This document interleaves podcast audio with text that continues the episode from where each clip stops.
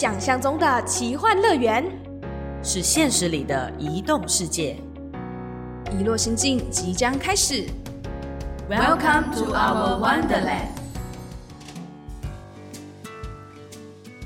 欢迎收听《遗落心境》，我是豆腐。我是小直。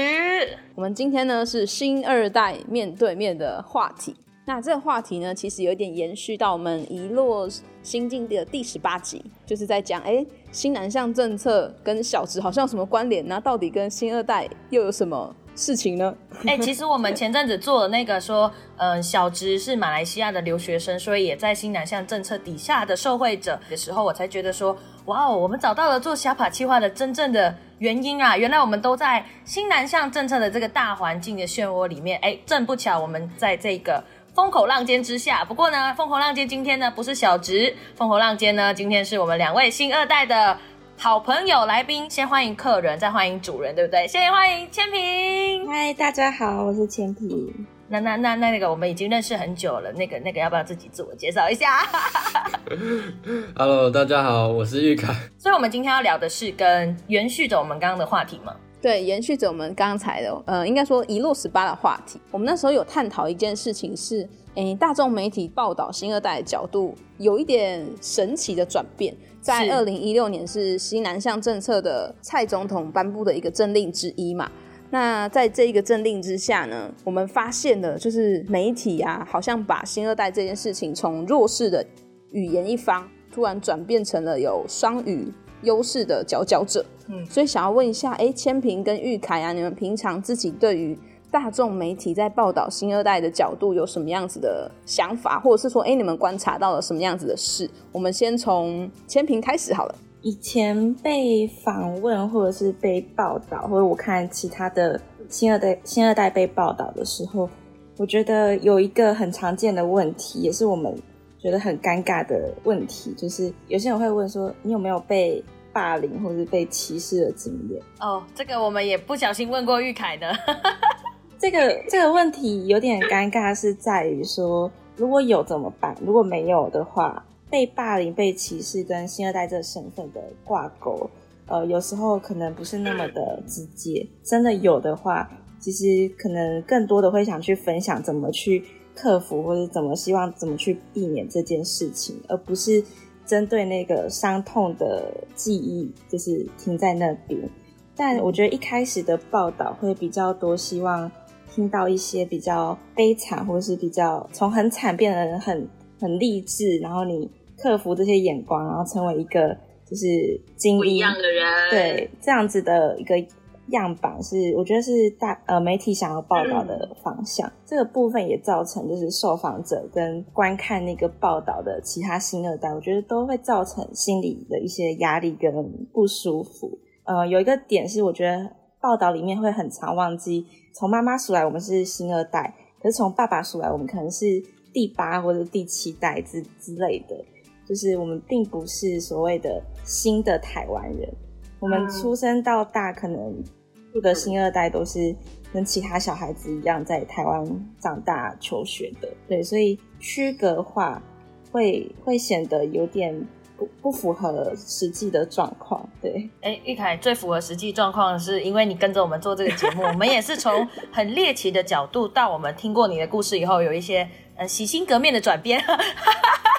玉凯自己觉得呢？哎，趁这个节目，你知道今天其实也是我们跟你合作的很最后一集了，对不对？所以是不是也可以来分享一下你的感受？对媒体，我觉得还是就是偏向于就是刚刚千明讲的，就是呃，可能从那个背景，从很就是可能凄惨啊，到这个励志的过程，其实，在台湾的媒体比较琢磨的是在这个部分，因为大家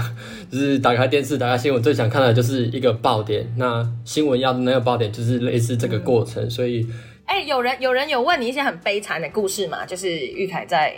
就成长的过程，哎，可以分享一个很悲惨的故事让我们知道吗？有没有类似这样子的提问呢？就像我这种无知的第三者，没礼貌。对对对，无知的第三者，他们不知道自己做错事，你知道吗？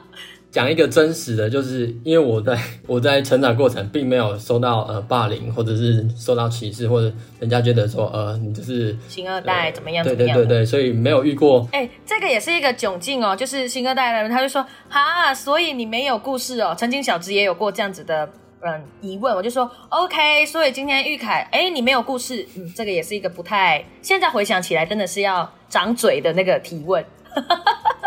因为会会让我们就是反思说，其实我们在访谈的过程里面，好像带了很多的立场跟偏见，然后我们以为没有偏见，所以我们一直问一直问，但殊不知，其实在问这个问题的时候，也有一点点的，有一点点的那个你知道的。那那如延续刚刚的那个一点点，两位来宾就就就会觉得说，那针对新二代这个话题啦，我们大家可以在媒体上面有更多不一样的观点去分享的嘛？就在现在来说，两位觉得可能千平念政治学系会很有感，我自己自己套。哎，问这个问题的时候，又自己先套入政治学系该有的哎，观点那个刻。板印象哦。哎，不过就是可能先从我们来宾开始聊起。我会蛮期待，就是除了找每个人独特的地方之外，对就是那个独特是在于，不是说，哎、你是新二代，所以你一定有很多特别的。那个独特的点应该放在说，新二代之间每个人也都是独特的，所以可能呃，每个人就算妈妈都来自越南，爸爸都是台湾人，但他们之间还是有很大的区别。那个差异其实是很多元，还还可以继续去去辨识它。那再来是呃，也可以去找相同点，就是到底新二代的处境跟其他客家人或是闽南人或是原住民族的处境有什么共通点吗？就是他对于台湾社会其他人的歧视到底是什么？我觉得这才是比较有实质实质的影响力。呃，在新二代这个诉说故事的过程，会比较希望更多往这样子的报道或是连接。不然的话，可能也会担心很多听众就觉得，哦，那就是新二代发生的事情，与我无关。但其实久了，我会发现说，其实每个人的家庭很多都是双文化背景啊。你可能爸爸是闽南人，然后妈妈是客家人，但因为大家都把就是呃新二代的故事当成只是新二代的故事，可能会很难去共鸣说这样子的族群关系跟我有什么有什么连接。对，所以我觉得蛮希望可以从大家都是台湾人的角度去去找共同点。就我跟豆腐自己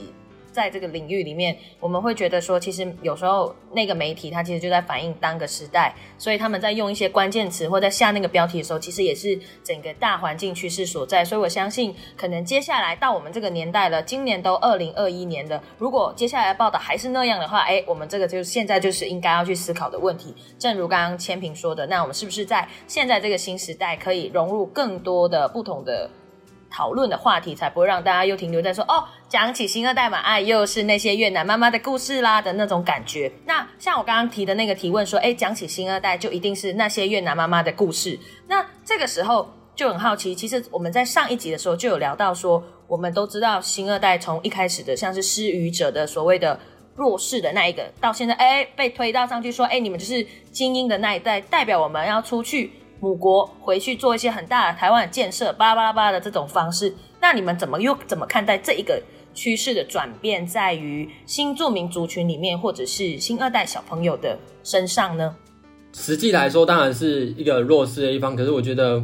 并不能把这个就是当做一个看点或者是一个爆点。对，不管是弱势或优势，一来它不是永久的状态，二来它不是天生的，没有人就是。天生因为他的血缘，所以他就弱势，或是因为天生混血，然后就优势。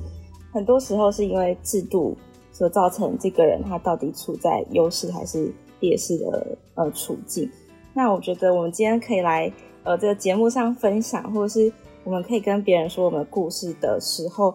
我觉得都蛮幸运的，因为可能真的呃处在比较弱势的处境的人，他可能是没有话语权。去表达他需要什么，然后他希望有什么改变的。新南向政策当然是有很多很好的改变，我也很赞赏这个政策做了很多事情。但是，并不是说有这个政策之后，移民的弱势就不存在，或是移民的权益就已经都完整。这个问题也引起我一些反思，就是到底弱势就消失了吗？这这件事情，对。听完就是玉凯跟千平的呃两边的说法跟想法之后，我有个好奇的点是，我之前呃不能说是关注关于新二代的议题，而是跟东南亚相关议题的时候，我有看到了一个泰国的算是 IG 创作者吧，然后他曾经有写过一篇文章，让我有一点触动到。我不知道套在新二代这件事情上面来看，它会不会是一个值得被讨论的点，就是。那一位泰国的 IG 创作者，其实他是台湾人，但是他非常的喜欢泰国的文化，所以他认为泰国比台湾还更像他的家乡。那如果套在新二代上面的时候，我的想法是，嗯，我们好像在媒体上会很常看到，我们给新二代一个既定的想象，就像是玉凯刚刚说的，好像我们会很希望他能够回答出一些，诶，是悲惨的故事吗？还是说他应该要是怎么样子的？但是，难道你的爸爸或妈妈来自不同的地方，你可能就一定得喜欢那个地方吗？还是你一定得认同那个地方？我觉得那个又是另外一个层面的想法。那我有一个问题是在新南向政策过后，刚刚千平有提到，你觉得对于新二代族群来说，或者是新住民，嗯，你们感受到最大的差异是什么？如果有了这个政策之后，你自己本人感受到最大的差异？我觉得是显呃那种明目张胆的歧视大量的减少，还是需要时间有更多的文化了解，大家才会辨识出来，然后改善。对，很多新二代朋友们，不管他会不会妈妈的语言，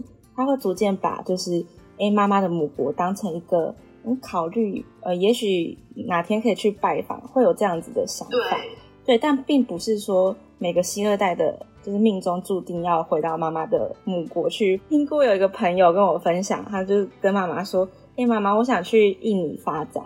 然后他妈妈就很很酷的跟他很道地的 回来他一句：“一起在公傻小。”